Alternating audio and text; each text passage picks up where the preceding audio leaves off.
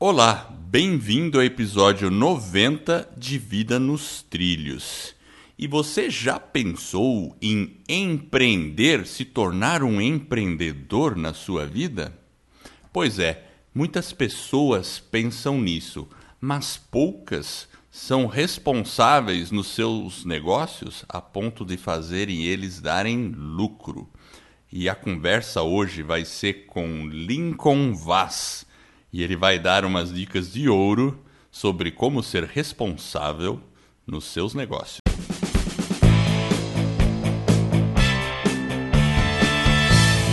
Meu nome é Edward Schmitz e Vida nos Trilhos é o podcast com a sua dose semanal de desenvolvimento pessoal e alta performance. Aqui eu e meu parceiro Jefferson Pérez, nós destrinchamos as técnicas e os comportamentos que irão levar você rumo às suas metas e sonhos.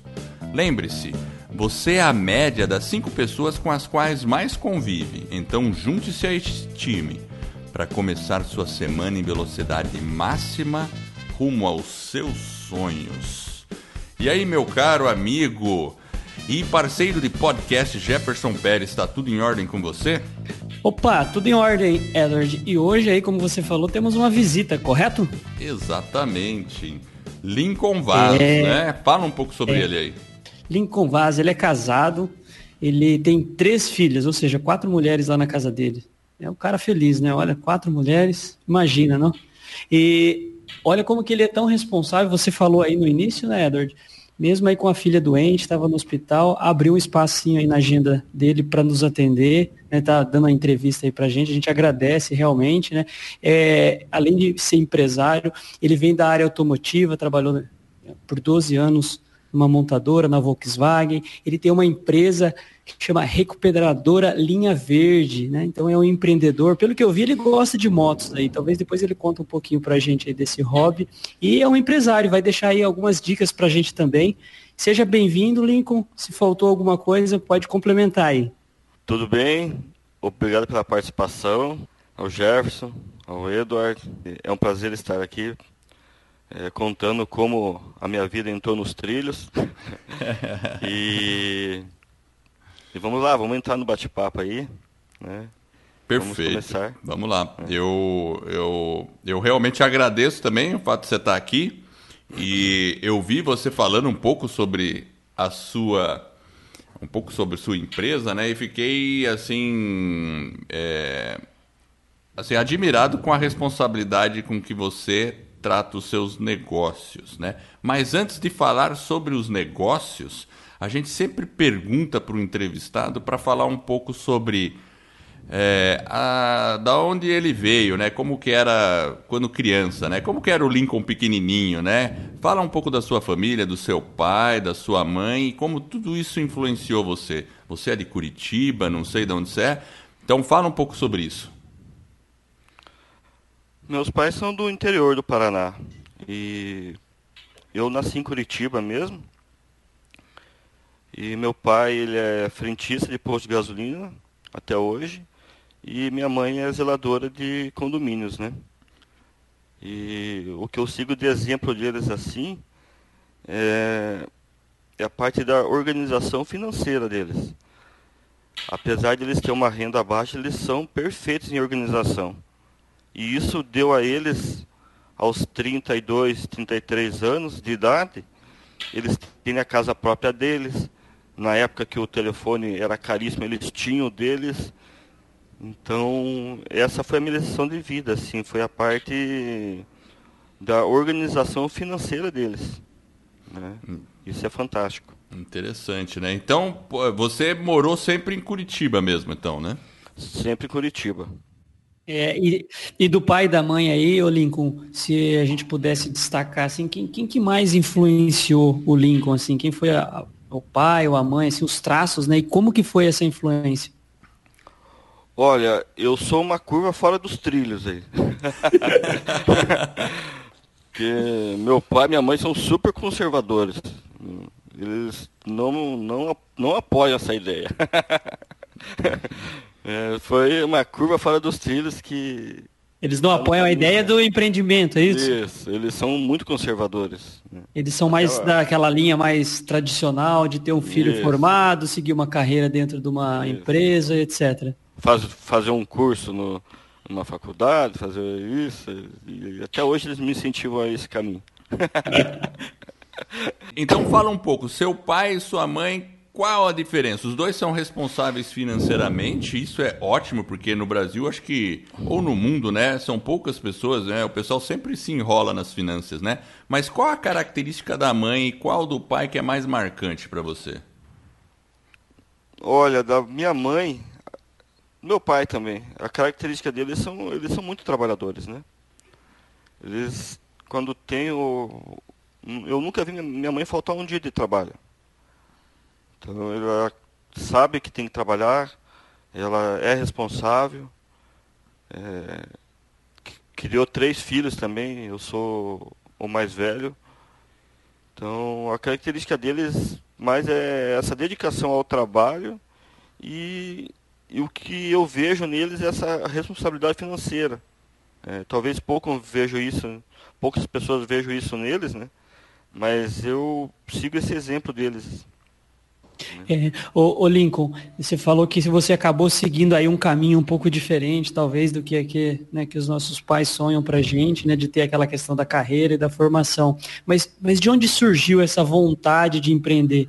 Até porque você veio da indústria, você trabalhou um bom tempo dentro da indústria e depois você foi empreender. Como que surgiu essa questão do empreendimento aí na sua vida, de empreender? Eu sempre trabalhei é, desde, desde os 12 anos eu já estava trabalhando. É, naquela época eu não poderia trabalhar ainda, mas eu trabalhava de empacotador em supermercado. É, quando eu atingi os 14 anos, eu pude tirar carteira, fui trabalhar também de empacotador de supermercado, uma rede grande aí também. E, enfim, eu sempre trabalhei cedo. Aos 18 anos eu estava de boy e foi seguindo a profissão foi se moldando ali para a linha automotiva. E o meu sonho sempre foi entrar na fábrica da Volkswagen. Né? E fiz cursos, é, incentivado pelos pais, né? me ajudaram a pagar alguns cursos, que na época era muito difícil, era muito caro na época. E eu me lembro que eu fiquei durante dois anos entregando currículo é, todo dia. Todo dia? É, todos os dias eu ia nas agências de emprego que recrutavam para a Volkswagen. E chegou um dia que eu fui para a entrevista.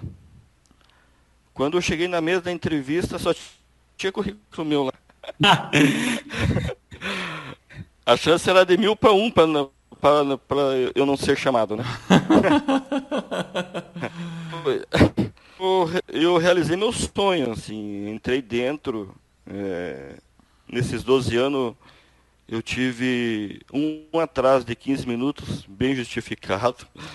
Não tive nenhuma falta, nada. Foi muito dedicado mesmo. E eu realizei meu sonho. Entrei lá. E até certo momento, eu queria me aposentar lá dentro. Né? O meu curso técnico mecânico que eu fiz foi para sub, subir de cargo, né? É, eu consegui chegar num nível bom lá dentro também, devido à dedicação também, né? E é uma empresa boa, tem muitas oportunidades lá dentro, para quem aproveita. Mas o, o estralo veio de um. Parece bobeira, mas quando eu comprei uma casa, minha própria mesmo. Eu fui lá, comprei uma casa e comecei a fazer uma reforma nela. E, e eu sempre fui de fazer. De, de não pagar para fazer, né? Ir lá e construir com as próprias mãos, assim. Então, eu morava nos fundos da casa da minha mãe e comprei uma casa própria. E nesse meio tempo, eu não tinha necessidade de morar urgente. Eu comecei a fazer as reformas. Eu foi onde eu comecei a fazer o granito, é, fazer piso laminado, fazer pintura, fazer gesso. E as pessoas começaram a chegar ali, inclusive os fornecedores de peça, e admirar o trabalho. E eles começaram, por exemplo, a escada de granito que eu fiz, eu fui na jazida, comprei a pedra, eu mesmo comprei a maquita, politriz, eu mesmo fiz o jogo de cozinha. Caramba! 100%, e sem saber fazer, eu não tinha ninguém que poderia me ajudar, ninguém que poderia me dar dicas. Eu fui lá, comprei, eu falei assim, é, se fulano é capaz, eu também sou. Né? E do mesmo jeito eu fiz uma cobertura de policarbonato retrátil também, sem noção nenhuma. Essas informações assim, técnica não tem na internet, procurei, não acha. A gente vê as demonstrações, mas como você montar não tinha. E eu me lembro que eu fui lá e comprei, na época eu gastei entre 4 e 5 mil reais em material de, de policarbonato. Quando eu joguei aquilo no chão, eu fiquei dois dias coçando a cabeça o que, que eu ia fazer com aquilo. Porque o meu projeto estava no, no, papel e quando aquilo estava no chão, eu não, me perdi bastante. Mas enfim, é, quando eu comecei a ver que o serviço começou a ficar bem feito, eu comecei a ver que aquilo poderia ter um valor é, para o mercado. Né? E eu sempre fui uma pessoa da indústria, sempre trabalhei na linha de produção. E na minha cabeça eu falei assim, pô, mas eu não sei vender. Né? O negócio é legal, mas e como vender isso? E eu fui procurar vendas. Aí eu fui para a internet. E comecei a estudar, estudar, e aquilo foi dando gosto, assim, né? E até então eu não tinha colocado a mão em um livro, né? E foi onde eu me senti atraído por eles. Então comecei a ler, comecei a estudar e igual a, a um programa igual esse, Vida nos Trilhos, que tem muitas informações, eu procurei vários também. E, e de tanto estudar, eu digo estudar no mínimo seis horas por dia eu fazia isso. É, de segunda a segunda, não tinha. Né, quanto mais tempo eu tinha, mais tempo eu estudava. E aquilo entrou na minha mente que eu precisava tanto estudar como precisava me desenvolver pessoalmente. Né? Porque só o produto bom eu percebi que não era o suficiente. Isso antes de eu empreender, eu já tinha tido essa percepção que eu precisava vender primeiro de tudo. Interessante. E deixa eu ter uma ideia, quando foi isso mais ou menos que você começou a, a estudar dessa forma e se interessou por vento? Quando que você estava construindo a casa? Foi mais ou menos por aí, né? Que ano que foi isso? Isso foi mais ou menos 2013. 2013. Então, 2013, 2013 para cá que você começou a devorar livros, vamos dizer assim, e pegar informação sobre desenvolvimento pessoal ou desenvolvimento profissional na área de vendas, essas coisas. É isso, né? Isso, é, porque naquele momento eu comecei a, a admirar o que eu estava fazendo. Não as pessoas admirarem, eu mesmo admirava o que eu fazia. Tudo que eu construía naquela casa, eu construía como se eu fosse vender aquele produto, como se eu estivesse prestando um serviço. Então eu fazia o gesso como se eu estivesse prestando aquele serviço. Eu fazia o granito como se eu estivesse prestando aquele serviço. E logo eu comecei a ver a margem de lucro, né? Eu fiz um orçamento mais em conta, saiu 25 mil reais, sendo que eu gastei 5. Logo eu comecei a ver essa margem de lucro se eu estivesse produ produzindo também. Entendi. Você é... começou a perceber que se você fizesse isso para alguém, você podia ganhar dinheiro com isso. Eu poderia ganhar dinheiro com isso. Aí que surgiu o empreendimento, o, o a questão do empresário, né? É. Mas até esse momento para trás, o meu sonho era se aposentar na Volkswagen. é, foi, uma, foi uma virada aí que a própria mente demora para devorar isso, né? E porque a Volkswagen é uma empresa boa, né? comparado às outras, assim, é como se você tivesse numa num repartimento público, porque ali é muito difícil você ser mandado embora, a não ser que você faça algo de errado, porque você provoque isso, né? mas você tem uma certa estabilidade ali dentro, né? E nesse momento eu fui trabalhando, cumprindo com toda a vontade, até o meu último momento trabalhei com toda a vontade, e pensando no empreendimento. E o que, que aconteceu nesse meio tempo? Desse tempo para cá, eu tive mais um ajuste que eu tive que fazer também. Quando eu decidi que eu tinha que vender, eu tinha uma deficiência, eu era gago. eu falei, e agora? Como é que um gago vai vender? Não tem como. E daí entrou a fonoaudióloga. Eu tive que enfrentar ela, liguei, falei, marquei e enfrentei ela durante esse prazo aí, até de 2013 a 2015, eu tive a consultoria dela, que a doutora Cremilda me ajudou muito. e foi nela que saiu as ideias aí. Olha só, eu, eu vou dizer uma coisa. Se você não tivesse dito isso, eu não saberia que você foi gago. Sério mesmo, viu?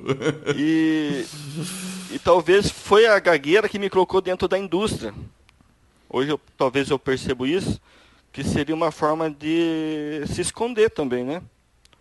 Porque a gente não fala, mas todo gago tende, tende a se esconder um pouquinho, né?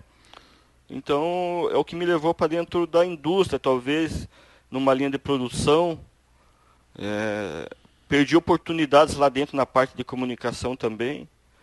E, mas era, eu perdi porque eu tentava me esconder. Né? Eu deveria ter enfrentado. Mas logo depois eu enfrentei. Foi um desafio. É porque, é, porque foi um grande desafio, né? Porque muitas vezes, né, aquilo que você até colocou, é, Lincoln, porque você tinha aquela questão né, do sonho. E por mais que talvez você estava ali e chegando dentro da Volkswagen, trabalhando, você tinha atingido uma parte do seu sonho. E realmente, às vezes, quando a gente tem uma deficiência, a gente acaba talvez indo por um outro caminho ao invés de encarar aquela deficiência. E você acabou vencendo né, esse obstáculo que foi aí a, a, a questão da comunicação, essa questão da, da gagueira através de uma fono, ou seja, procurou um profissional para te dar apoio para que você pudesse realmente né, vencer essa, essa barreira e continuasse aí na, na sua jornada de empreendedor. E, e aí eu acho que foi quando foi o início da sua jornada no empre... na questão do empreender, né? E como que foi aí esse desafio dentro desse início de jornada?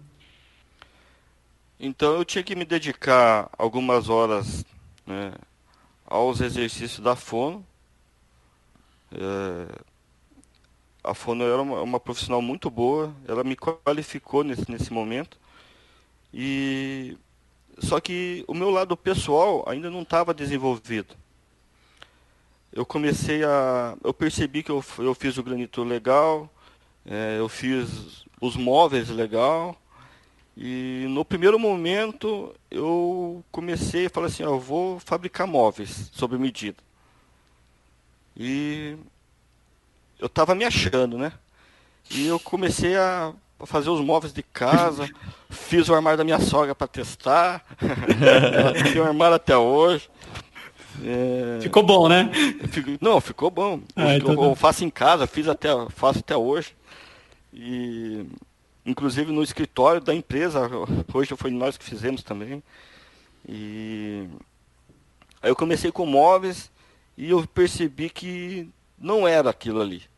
Em certo momento eu vi que não era. E estudando sempre vendas, é, gestão, todo o material que, que tem na internet, alguns pagos, outros gratuitos, alguns presencial também. É, me dedicando bastante à parte do aprendizado, porque até os meus 35 anos de idade, eu só trabalhei na produção, né? praticamente no chão de fábrica. Então a parte da gestão e vendas, eu não tinha noção do, do caminho que eu poderia enfrentar. E pelo meu medo de sair da fábrica e que relativamente eu tinha um salário bom, então isso me prendia muito. Eu tinha que sair para um algo que fosse, entre aspas, certeiro. Não existe nada certeiro, né? Mas eu estava procurando algo que realmente pudesse me dar uma certa garantia. E a certa garantia só seria se eu fizesse algo que realmente eu gosto de fazer e não seria pelo dinheiro. É... Então eu fui fazer móveis, é... aí eu comecei a fazer. É... Isso nesse tempo eu estava fazendo a fono também, né? É... Eu fui fazer móveis, aí eu fui criar. É... Fui criar esses aquecedores solares isso eu já comecei a criar produtos, apesar de ser uma cópia, mas eu que criava. Eu comprava todo o equipamento e colocava para vender. E eu comecei a perceber que nesse momento eu já estava aprendendo a vender. A parte da venda eu já tirava de letra. E então eu comecei a vender aquecedor solar. Mas eu prestei atenção que a maioria das pessoas compravam de mim era no Nordeste. Então eu teria que estar no Nordeste. Então, para o Sul não, não daria. Então, eliminei mais uma questão. Aí eu fui vender negócio de produtos de jardinagem, esse suporte para pôr plantas e, e nisso daí foi legal porque apesar de eu ter uma renda boa, tal, eu fiz uma coisa que eu fui no Ceasa, pegava as madeiras velhas e, pro, e produzir os materiais e, vend, e, venderia a preço praticamente zero de custo. Né? Também deu certo. Né? Apesar de ir lá, sujava, subia nos, nos latão de lixo, enchia o carro. A mulher não gostava. Imagino. é... Mas os vasos de planta eu tinha até, até pouco tempo atrás, eu tinha em casa ainda. E quando preciso eu mesmo faço. Só que também eu percebi que eu ficava limitado a, a essa matéria-prima, né? De ter que resgatar algo que não teria custo. E quando eu tivesse que crescer e colocar esse custo realmente de comprar madeira, não seria tão viável assim. Mas, porém, nesse momento também, todo o produto que eu produzia foram vendidos. Né? Então foi um start que eu dei aí que eu comecei a perceber que a forma que eu aprendi a vender estava funcionando em múltiplos produtos. E, e daí eu me interessei rapidamente pela China, né? Quem é que não se interessa pela China? a China, é verdade. é, fora, fora outros produtos aí também, né? Mas é, a China foi que eu fui, eu fui, fiz uma, fiz uma compra né, antecipada. E no primeiro mês, em 30 dias, eu faturei. Não, eu tive 5 mil reais de lucro. Já no primeiro mês. Nossa, aquilo lá me, me engrandeceu, assim. Aquilo lá foi. Falei, caramba, cara. Dá certo, não importa o produto. E qual foi o produto que você importou? Olha, eu importava vários produtos de utilidade doméstica. E inclusive como eu tenho na tenho três meninas, mas na época eu, eu tinha uma e ela, como ela gostava de muitas coisas de criança, eu via necessidade, é, vestido da Frozen e e aquilo foi uma febre, assim. Eu, eu não sei se tem até hoje, mas era um produto que eu comprava por 20 reais e vendia 120. Pois é. E, então eu anunciava nas, no, nos, no OLX, as pessoas vinham buscar ou comprava pelo Mercado Livre. E, e eu gostei daquilo como eu trabalhando dentro da empresa, como eu vendia pelo Mercado Livre, eu só dava uma puxadinha no celular e, e olhava assim, ó, você realizou cinco vendas de produto X. eu, eu, eu, comecei a ver que eu ganhava dinheiro sem fazer. Né? Só bastava eu ter o produto pronto ali. E aquilo foi me despertando algo que nem eu conhecia, né? Eu comecei a, também a fazer aquilo sem ser pelo dinheiro. Eu estava me propriamente me testando e com a felicidade de dar certo tudo que eu estava mexendo ali. Mas logo eu percebi que a China também, apesar de me dar muito lucro, ela tem muita variação de dólar, é, política envolvida. E, e naquele momento eu pensei, não, mas se eu peço a conta aqui e muda alguma coisa na lei ou muda o dólar, ou cai um outro prédio, eu não sei o que fazer. eu não sei o que fazer. E daí eu fui desistir, não desistir assim, mas foi minimizando, porque foi quando eu tirei o foco da China, apesar de, de eu ter um, uma remuneração boa ali, né, que me deixou muito feliz. E essa renda que eu ganhei de 5 mil reais, ela se manteve no outro mês e outro mês. E, e foi legal essa experiência.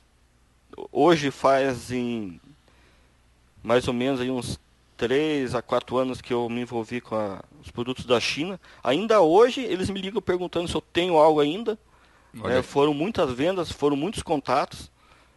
E foi uma experiência legal. E talvez um dia eu volte a mexer com importação também. Eu não tiro essa hipótese. E nesse momento eu estava ganhando um dinheiro dentro da empresa, já estava ganhando um dinheiro fora, trabalhando das que eu acordava quatro e meia da manhã, né? Eu trabalhava em turnos, mas eu iria dormir de meia-noite. Não tinha milagre, né? Eu tinha que trabalhar para rentabilizar esses 5, 6 mil que eu ganhava, ela trabalhasse em outro horário. Então eu chegava e seguia a minha carga horária ali. Mas eu fazia aquilo pela felicidade própria minha, né? Então eu não tinha, eu não tinha essa carga de horário. Né? Eu só trabalhava. E eu fui e comprei uma, uma bicicleta, né? dessas de, de corrida. E não sei de onde que eu tirava um tempo e eu ia andar de bicicleta. E logo eu vi uma necessidade também em peças de bicicleta. Aí eu falei, pô, que legal esse negócio aí. Aí eu comecei a ver que existe um mercado para bicicleta cara.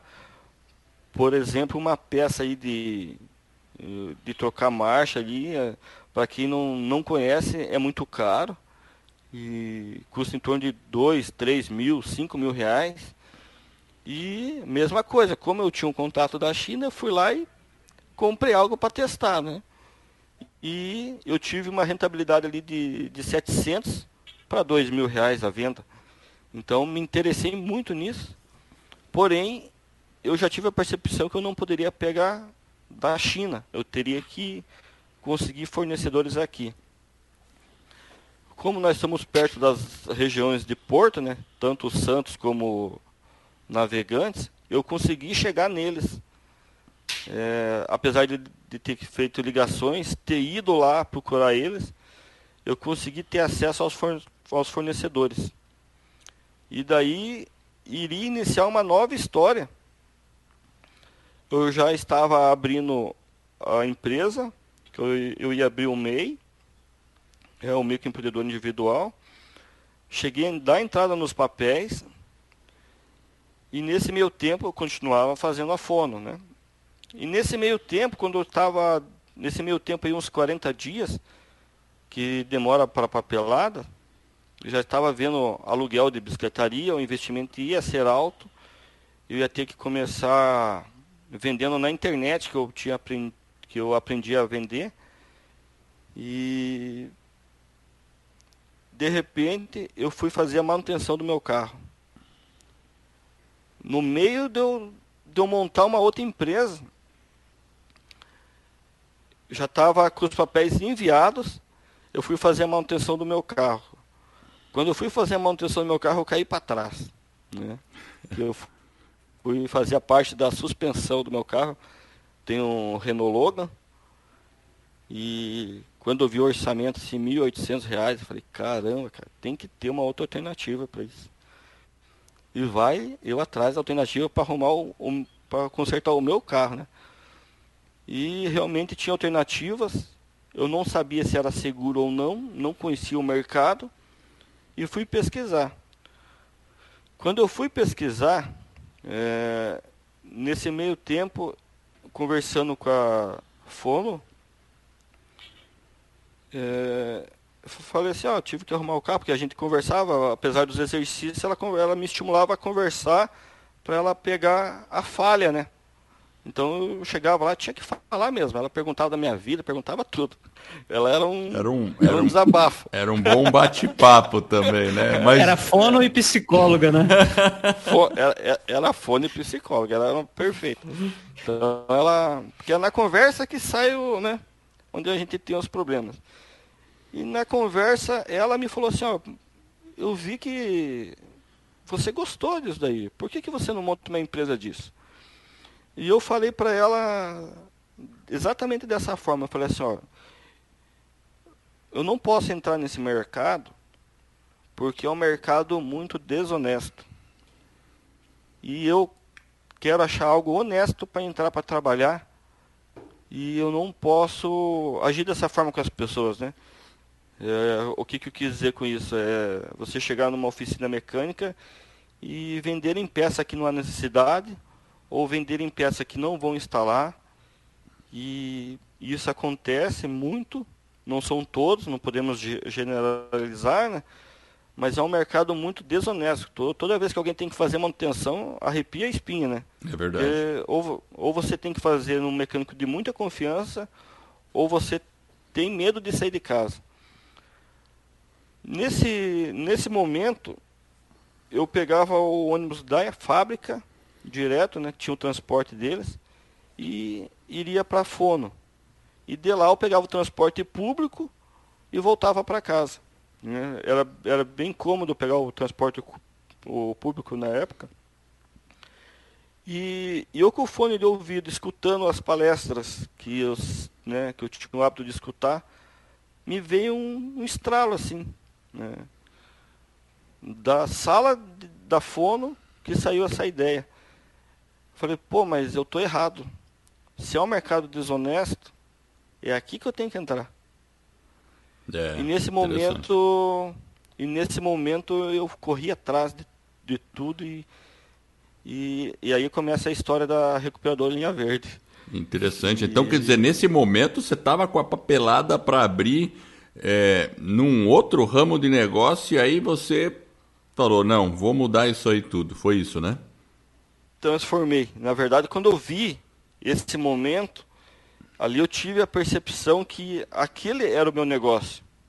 Apesar de todos é, possivelmente dar, dariam certo, mas realmente ali seria algo da mecânica, algo que eu coloco as mãos, né? Que você conhece eu... mesmo, né? Porque você tá que você tinha é que você se identifica, né? Que faz parte daquele seu sonho inicial lá. Isso, que faz parte. Eu me identifiquei é, por eu produzir algo né, e ter uma satisfação de um cliente. Né? Os outros produtos eu venderia, né? teria um fabricante. Mas esse não, é... você faria. Deixa eu fazer uma, só uma perguntinha. Você comentou aí que você estava no ônibus e ouvia as palestras. Que palestras eram essas que você ouvia? Eu fiquei interessado. Eu assinei durante dois anos o meu sucesso.com. Ah, é do, muito bom. O Flávio. E ali eu comecei a ver muitos exemplos. É, o que eu mais me identifiquei, inclusive eu conheci ele pessoalmente, foi o do Geraldo Rufino. Né? Mas tem outras histórias ali dentro, né? Mas o do Geraldo Rufino aos sete anos de idade, ele estava no aterro sanitário de São Paulo. É, essa história é bacana mesmo. Acho que a gente até e... vai deixar uns links aí na nossa entrevista para o pessoal poder acessar essas histórias. E, e assim, essa plataforma do meusucesso.com, é, eu, eu, quando você falou de palestra, eu desconfiei que fosse o meusucesso.com, porque também a gente se encontrou, né, a gente se conheceu num evento que vem dessa plataforma, que são as embaixadas aí, a gente já comentou em outros episódios, né? E, enfim, né? Isso te ajudou, então, de fato, na jornada como empreendedor, correto? Como, né? É, fazer essa ideia florescer. É isso, né? É isso mesmo. E eu comecei a aprender com os erros deles, né? Eles passam os erros deles e eu, eu evitei muito erro meu. E eu comecei a perceber que se eles começaram no aterro sanitário e hoje tem uma empresa de 50 milhões, eu tô melhor que eles. É, porque eu tive uma condição um pouco melhor. Eu não, não, não estava no aterro sanitário, eu estava numa condição melhor, eu fui para a escola. É, não, não, não tinha muito, mas também não posso dizer que não tinha nada. É, pois é. Eu, eu tive as condições necessárias para ter o, a educação básica perfeita, tudo certinho, né? E eu comecei a perceber que eu tinha mais condições que eles e por que, que eu não estava fazendo. Né? Eu, apesar de, da, das palestras, aí inicia essa nova história aí. Né? E eu no ônibus tive essa percepção, né? só a percepção não bastou. Eu já tinha me preparado durante dois anos para trás de estudo, né? tinha testado vários produtos e comecei a observar muito o mercado e ver o que estava acontecendo, né? Mas até então eu fui lá e fiz o que eu já sabia. Eu produzi e comecei a vender no Mercado Livre. Resultado, deu certo também. o que, que você produzia então, daí? Eu comecei a produzir os amortecedores recondicionados, né? Que aí que começa a, recuperadora é, linha verde. Entendi. Ela, come, ela começou como Sul Amortecedores. é, essa foi o primeiro nome, foi Sul Amortecedores. Então, é, eu fui para São Paulo, comprei as máquinas, aprendi a trabalhar e comecei a, a desenvolver esse material depois das quatro horas que eu chegava em casa. Então eu trabalhava ali na produção é, em torno das quatro até as 11 horas da noite. Nesse momento eu estava numa salinha de 3 metros quadrados nos fundos de casa. Na verdade era no meio de casa, né? Porque eu morava nos fundos da minha mãe e a minha mãe morava na frente e ela cedeu um espacinho para mim de 3 metros quadrados. então foi uma, uma luta ali. E você teve, tava, e... e nessa época você estava em praticamente trabalhando dois turnos, né? Porque um era na, na empresa, na Vox, e outro você chegava em casa e fazia suas coisas. Era isso, né? Era isso. trabalho dobrado. Trabalho dobrado. Teve vezes de eu quase, vi, quase virar uma noite trabalhando, né? E, e, mas eu comecei a produzir os amortecedores, recondicionar e vender pela internet. Quando eu comecei a ver os depoimentos deles, que o Mercado Livre tem um campo de, de resposta da compra, as pessoas elogiando. Né? Oh, ficou legal meu carro, ficou. Cada elogio foi me engrandecendo pessoalmente. Falei, pô, esse negócio dá certo. Né? E vendi lá para o Rio de Janeiro, vendi para São Paulo, vendi para o Brasil inteiro. É, Amazonas. Amazonas demorava 40, 50 dias para chegar uma encomenda e eles compram até hoje de lá. E, e aquilo foi engrandecendo, foi pegando um caminho que eu falei, pô, muitas pessoas estão elogiando. É, até deu um problema no Rio de Janeiro, de uma peça, onde rapidamente eu enviei uma nova peça para a pessoa sem questões e a pessoa voltou com mais elogios ainda pela rapidez do meu atendimento na parte do de um problema, né? Deu problema e mesmo assim eu agi rápido, mandei, não pensei no dinheiro, não pensei no prejuízo que estava dando aquela peça. E, e a forma como eu estava gestando ali já estava funcionando. Porque eu aprendi a forma de venda. Então só eu precisava equalizar o produto que cabia com a minha pessoa. E logo eu me achei aí. Só que foi quando eu comecei a vender os produtos da China, em um mês cresceu. Quando eu estava vendendo é, o, material solar, em um mês vendi bastante. É, a China, nossa, a China foi fantástica, eu coloquei e vendeu. E quando eu coloquei os amortecedores para vender, não teve, não teve outra. É, quando, quando iniciei a venda, 30 dias depois, eu já tinha vendido muita quantidade. Já eu não estava conseguindo suprir a quantidade de, de pedidos. De, pro, de pedidos. Como dependia muito da minha produção, eu não poderia passar para outra pessoa terceirizar. O, o conhecimento estava comigo naquele momento. E foi da onde eu tomei a decisão mais difícil da minha vida.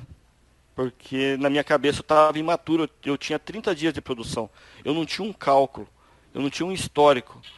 Eu só tinha a certeza que eu poderia vender e eu poderia produzir com qualidade que eu já tinha testado esse produto. E foi daí que eu tomei a minha. Na, no meu ponto de vista, naquela, até aquela época, né, foi a minha a decisão mais difícil. Foi chegar dentro da, da indústria e falar assim, ó, quero sair. Imagino, né? Você tinha 12 anos de casa, né? Mais de 12, é, né? E mais de 12. Era algo é, estável uma... e você falou, agora é a hora de fazer a transição.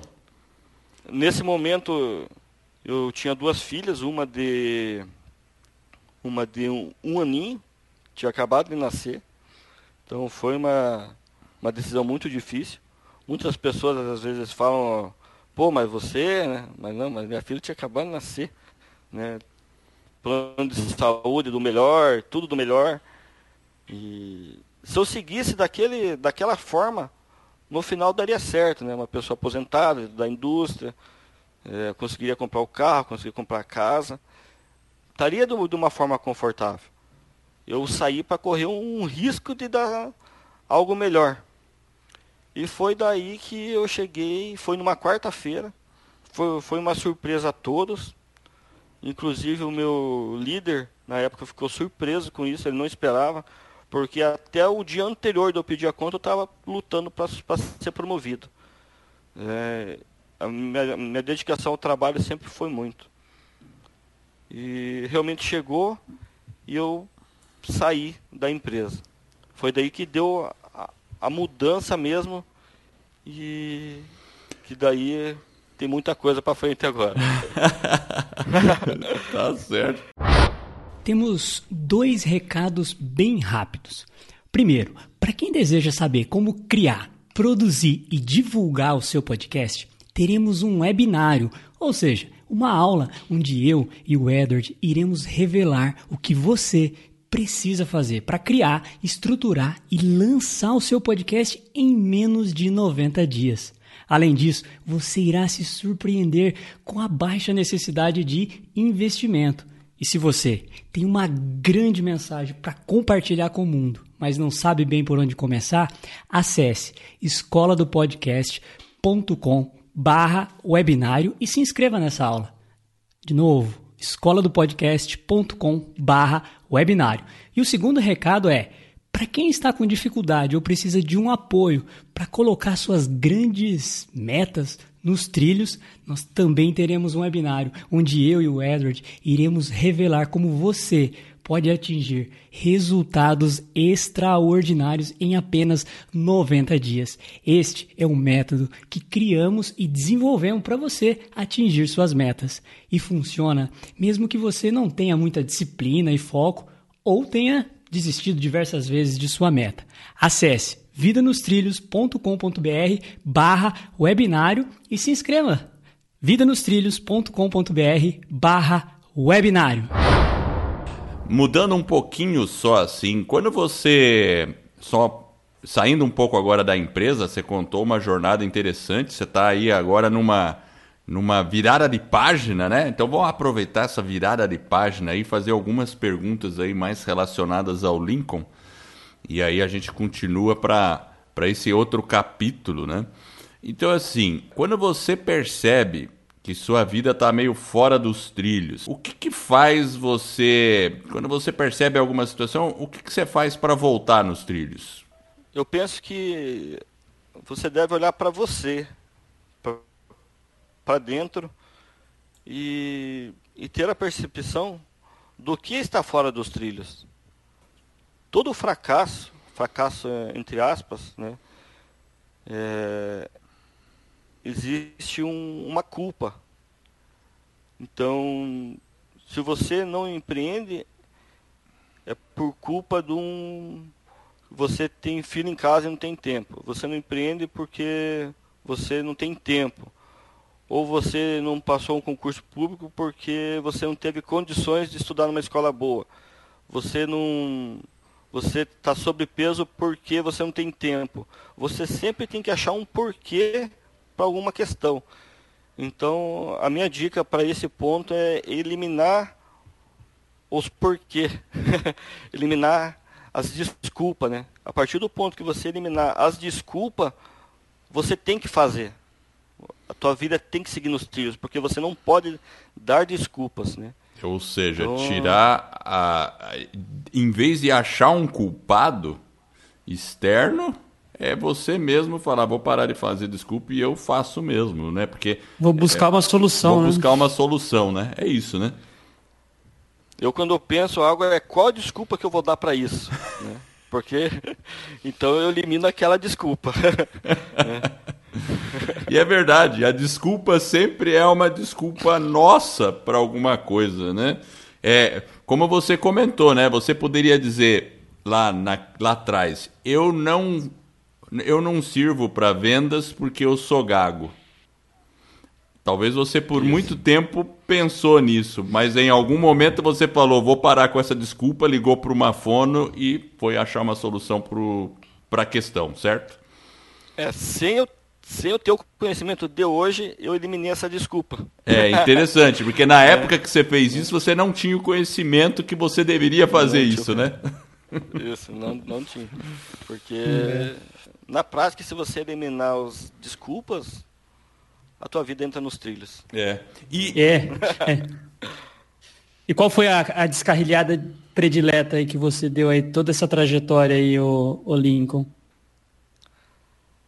A descarrilhada vem vem do a partir do ponto que eu saí da fábrica da Volkswagen e eu conheci um outro mundo que apesar de eu ter estudado muito, eu ter testado vários produtos, ter dado certo, ter ganhado dinheiro, mas quando eu saí da fábrica da Volkswagen, não era aquilo que eu, que eu imaginava. e, que daí foi numa quarta-feira que eu conversei, lembro até hoje.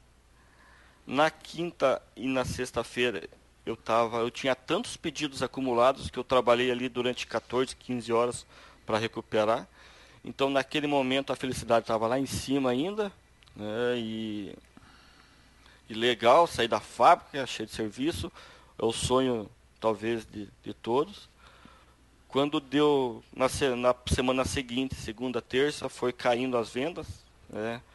Não é que foi caindo as vendas, é que como eu teria mais tempo para trabalhar, as vendas não eram tão o suficiente, né? Eu tinha muitas vendas porque eu, eu me dedicava 12 horas do dia dentro da fábrica da Volkswagen. Então sobravam quatro, cinco horas para eu trabalhar depois. Então, os meus pedidos era muito para aquelas cinco horas. Só que quando aquilo equalizou no meu dia a dia e nos meus custos diários próprios até, aquilo lá ficou muito pouco. e eu comecei a ver que as dificuldades do empreendedor ali. Naquele momento, quando eu pedi a conta na quarta-feira, na, na próxima semana eu tive bastante pedido. Quando deu na outra semana, eu cheguei a zero de passar o dia inteiro sem nenhuma venda, o outro dia sem venda. E apesar de eu ter estudado tanto, ter me preparado tanto naquele momento, eu caí na lamúria. Falei, e agora? O que, que eu faço? É, entrei em desespero. Cheguei em casa, é, a minha esposa tava, já percebeu, e ela perguntou o que, que aconteceu. Eu falei assim, ó, se eu pudesse voltar para trás, eu voltaria. Eu, eu usei essa palavra. e ela logo me chamou a atenção e ela falou assim, ó, você não pediu a conta daquela empresa para me falar esse tipo de besteira. O que está acontecendo com você?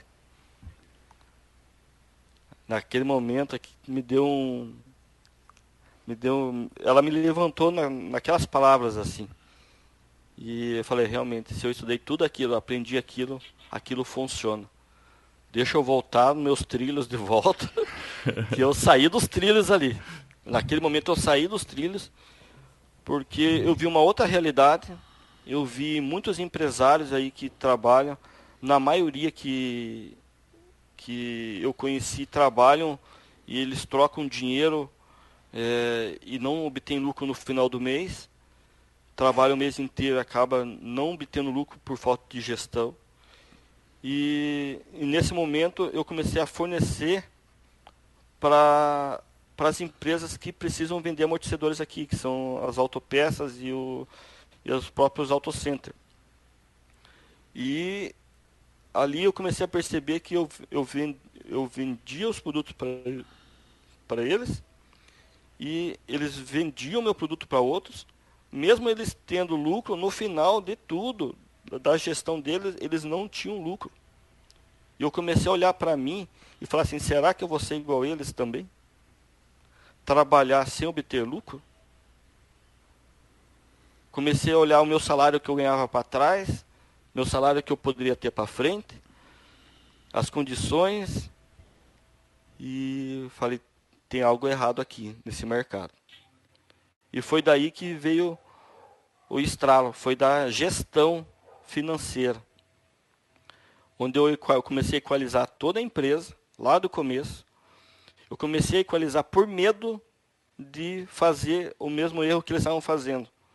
E isso eu vejo em praticamente quase todos os negócios que eu vejo hoje.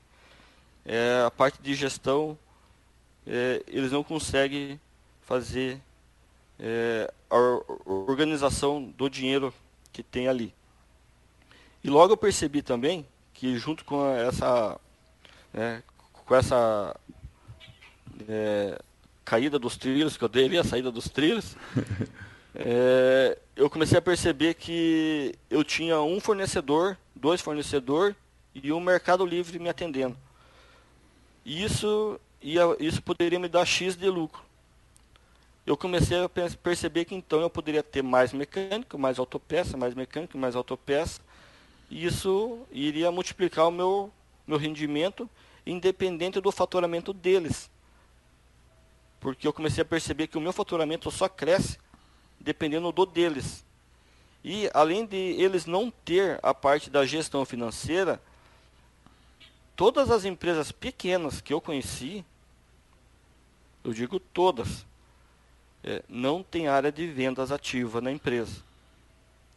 Se eles não têm a área de vendas ativa na empresa e eu dependo deles, eu tô complicado. É, então eu, eu, eu, comecei a perceber que eles não têm a venda ativa. Eu não poderia confiar na venda deles. Eu tenho que confiar na minha venda. Então eu comecei a vender várias para várias pessoas. A forma de venda eu aprendi. Isso foi fácil adequar no varejo meu ali. Então logo eu fui multiplicando os meus clientes. Multiplicando de forma é, exponencial mesmo. E só que daí aconteceu assim também. Deixa eu pôr a conversa nos trilhos aqui que está saindo. É, foi, foi um mês, foi um mês eu pedi a conta na empresa. No outro mês, apesar de toda essa turbulência que eu tive na parte interna minha, né? até porque isso foi por até falta de experiência. Mesmo assim, um mês depois, eu já não cabia nos 3 metros quadrados. Eu continuava vendendo, e daí entra uma outra história aí, que entra o, o meu sócio, o Jonathan, né, que eu também, ele faz parte da minha história aí, onde eu mostro os números para ele, ele dentro da indústria da Volkswagen também. A gente se conhece desde de 4, 5 anos de idade, trabalhamos 12 anos juntos. Ele tinha um cargo bem elevado dentro da empresa. E onde eu mostro os números para ele, que não eram muitos, era inferior aos nossos salários, onde ele olha para mim e fala assim, eu vou junto com você. e veio junto comigo também. Né? Ele se desligou da empresa e nós juntamos. Essa, essa união foi muito importante. Uma pessoa sozinha não teria construído é, essa empresa.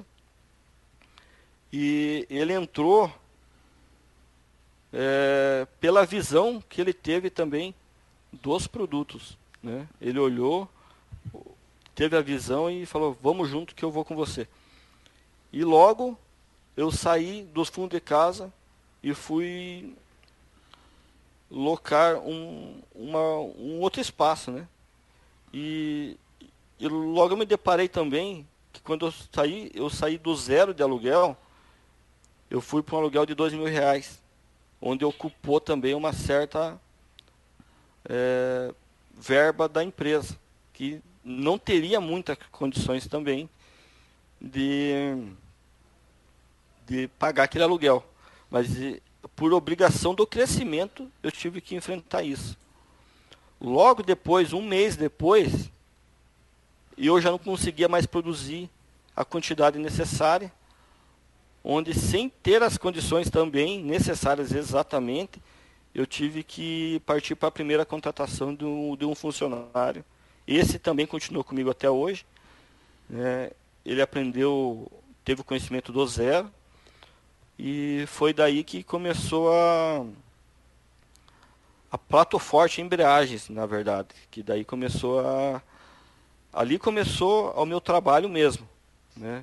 Ali ali começou a ser o empresário Lincoln, ali começou. E, e daí para frente eu aprendi a vender. Aí minha preocupação foi diminuindo.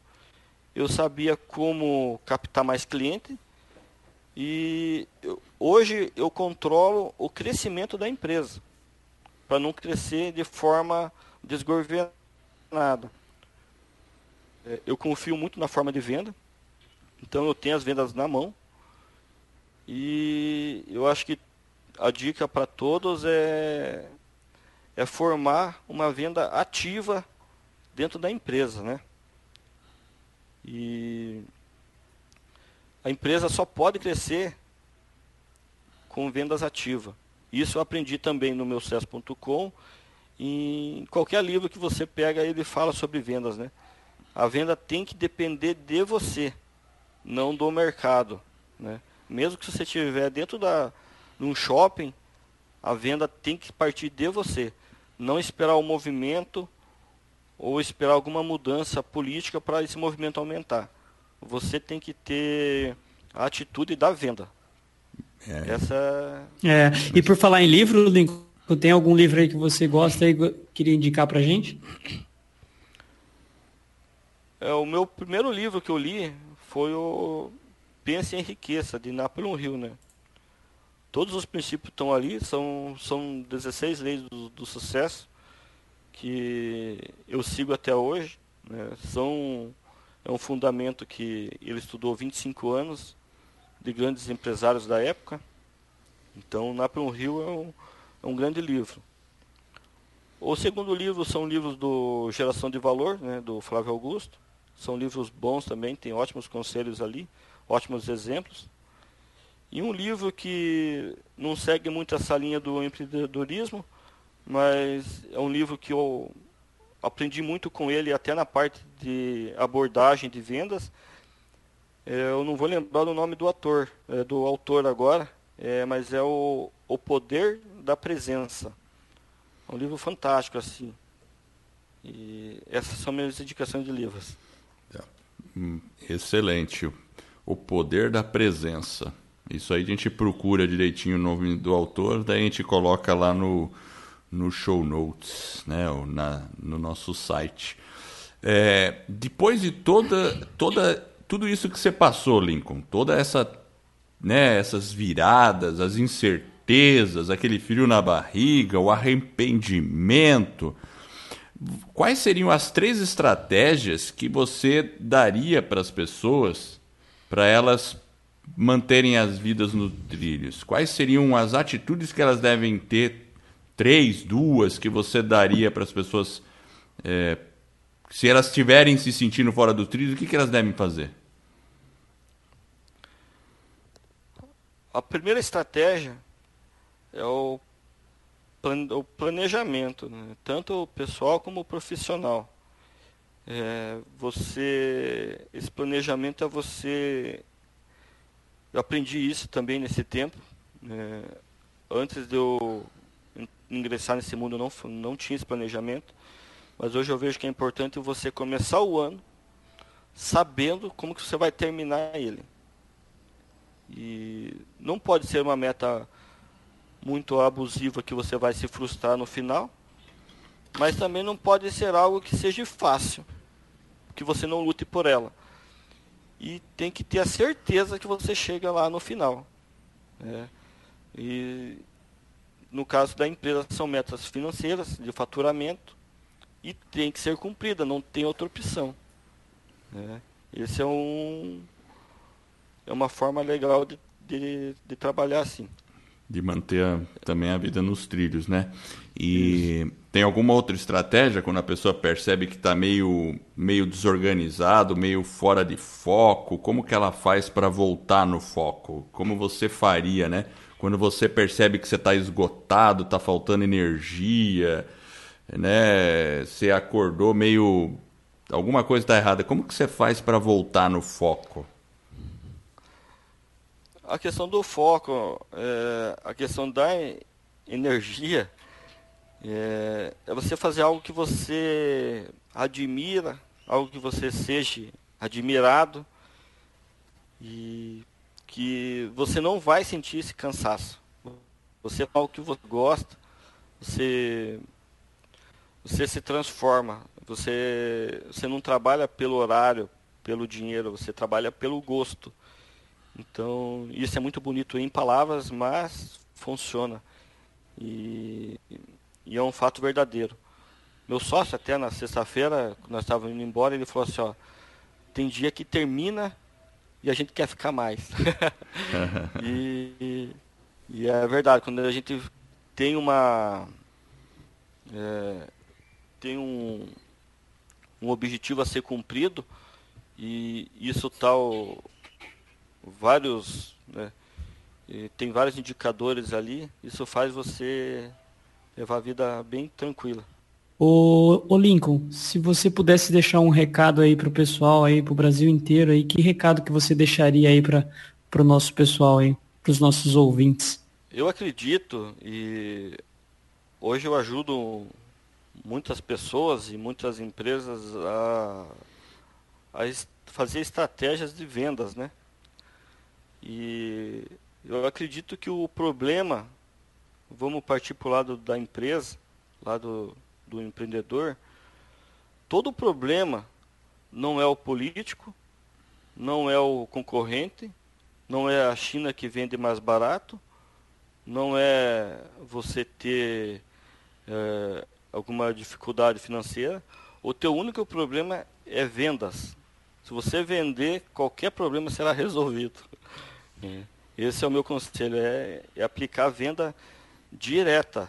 Né? Você, é, uma venda ativa. Por exemplo, você anunciar no Google não é venda ativa. É, muitas vezes as pessoas anunciam no Google, gastam dinheiro. Eu também anuncio no Google, eu também tenho minha parte ali, mas não é venda ativa. A venda ativa é aquela que você tem o controle nas mãos e você tem números.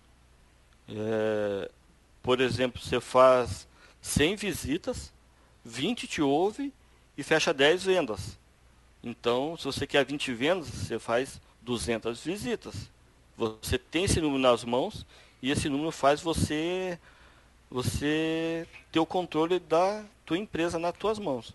Esse é meu conselho, é praticar a venda ativa. E com relação à empresa hoje, né, que é a que é a recuperadora Linha Verde. Você está com quantos funcionários lá hoje? Hoje eu tenho 11 funcionários pela CLT, tudo certinho. 11 funcionários. Então, isso, isso a empresa está com mais ou menos três anos aí, correto? Isso, vai chegar nos três anos ainda. Vai chegar nos três anos. Isso. E, e assim, durante, depois que você cresceu, tudo, qual que, assim, em termos de gestão da empresa, você falou muito da responsabilidade financeira também. Como é que você é, trata essa questão da responsabilidade financeira na empresa? O, o que, que é isso para você? Eu penso que você tem que ter respeito ao dinheiro, né? É, é o principal. É, eu comecei com um faturamento mínimo ali de 4, 5 mil reais, ali no, no, que eu iniciei no mês de agosto ali. No mês, no, em 2017, eu já logo faturei 500 mil, e 2018 foi para 1 milhão, e agora 2019 a perspectiva agora é 1,7. Então, eu tenho um crescimento controlado. É, eu sei quando eu vou chegar em 2020, eu já tenho esse número. E a gestão do dinheiro, é, você movimenta, no caso ali, eu movimento, passou um milhão de reais na minha mão. Se você não tem esse controle emocional nele, o problema pode ficar grande. Quanto maior o faturamento, maior a tua responsabilidade com o dinheiro. Um, uma empresa que fatura 50 milhões por ano, se ele errar 10%, ele erra 5 milhões. Então a pessoa não pode ter erro na parte da gestão do dinheiro, que eu penso assim. Tem que a pessoa não pode se emocionar. Muitos já saem trocando de carro, comprando casa, é, restaurantes caros e no final eles consomem o próprio dinheiro do caixa que seria um capital de giro, que seria o próprio fluxo de caixa mesmo, e o fluxo de caixa precisa estar separado da vida pessoal. Né? Essa parte da gestão que eu levo tudo certinho como empresa mesmo. E eu sempre tenho medo de chegar no final do mês, então as minhas metas são diárias. Né? Eu não espero o final do mês para para olhar o orçamento como é que deu, para olhar as vendas. Então, é, tem a, a Patrícia e a Mariana que cuidam disso para mim. Então, todo final do dia elas me passam os números. Ó, hoje vendeu tanto desse produto, tanto desse produto e tanto desse produto. Fechou a meta do dia, beleza. É, para eu não chegar no final do mês e ter que correr atrás de 30 dias. Caso de algum imprevisto, é um dia de meta que não alcançou. Então é muito fácil para eu repor isso. Então o meu conselho nesse, nesse momento aí é a parte da gestão do dinheiro em si, né? ter muito controle e, e quem tiver um pouquinho fora desses trilhos, aos pouquinho e se encaminhando para consertar aí, que é muito importante isso daí. É, porque você falou uma coisa assim importante, passou um milhão pela sua mão, mas não significa que esse um milhão é seu. Isso mesmo. Não é? Isso mesmo. De quem que pode ser esse um milhão? Pode ser do fornecedor, pode ser dos funcionários, é tudo que. É todas as obrigações que a empresa tem. E isso é uma verdade. Muitos eh, empresários no início vê um milhão passando na mão deles, acha que ficou rico, né? Mas não é verdade, não é? Então eu acredito que mesmo hoje você procura, e eu, eu sei porque você me comentou isso, você procura não esbanjar, porque não é todo o dinheiro que passa na sua mão que é seu, correto? Correto. O mesmo carro que eu fui fazer a manutenção, onde me, onde me surgiu a ideia, ele é 2010 eu possuo ele até hoje. eu não fiz a troca dele.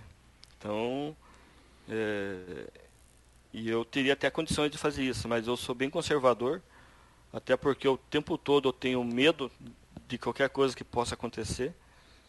E é um medo saudável, é um medo que faz eu correr atrás. Né? Não é um medo que me segura, é um medo que faz eu correr para ter segurança é, a segurança que, entre aspas, eu tinha dentro da fábrica, eu procuro ter agora dentro da minha empresa.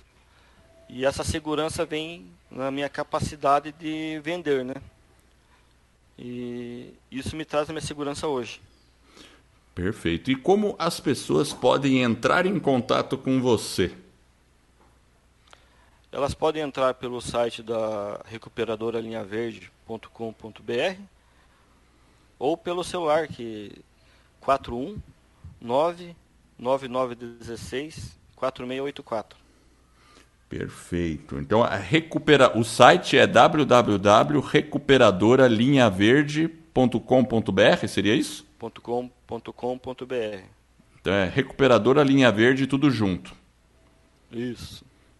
Ótimo. Então se alguém quiser ter a vida nos trilhos e um amortecedor e sistema de freio tudo em ordem, é também ter a vida nos trilhos, não é não? Tudo nos trilhos. Amortecedor e embreagem. E embreagem, né? É. Aí fala com o Lincoln, né? Isso. Ou se alguém precisar de alguma algum algum conselho em vendas também pode entrar em contato. Perfeito, né? Quem sabe você é. pode até palestrar sobre isso, por que não, né?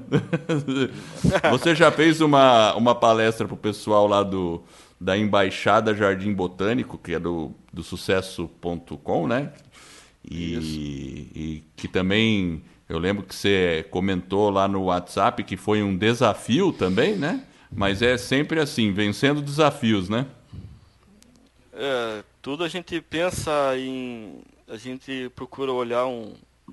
Você vai montar um, um supermercado, por exemplo, você olha as grandes redes e fala assim, pô, mas aquele cara. É, se você não começar, você nunca vai ser ele, né?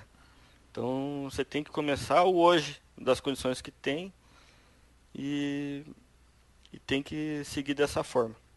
Então, Lincoln, olha, muito obrigado pela sua presença por ter cedido essa entrevista. Eu acho que com certeza vai ajudar muitas pessoas que estão pensando em empreender ou pessoas que já estão empreendendo, né, e querem colocar os seus negócios nos trilhos. É, eu quero agradecer primeiramente a minha esposa, é, que foi através das conversas dentro de casa que surgiu toda essa, essa ideia. Agradecer ao meu sócio Jonathan, que a luta é contínua e a gente se entende muito bem. E agradecer também aos meus 11 funcionários, que sem eles também nada poderia ter sido construído. E agradecer a vocês aí pela oportunidade aí de, né, de mostrar como a minha vida está seguindo os trilhos aí. Mas muito obrigado aí, Olinco, pela, pela entrevista, foi bem bacana. Eu, eu particularmente não conhecia, né, muito da, da sua história, né, e ouvindo, assim, né, tudo que...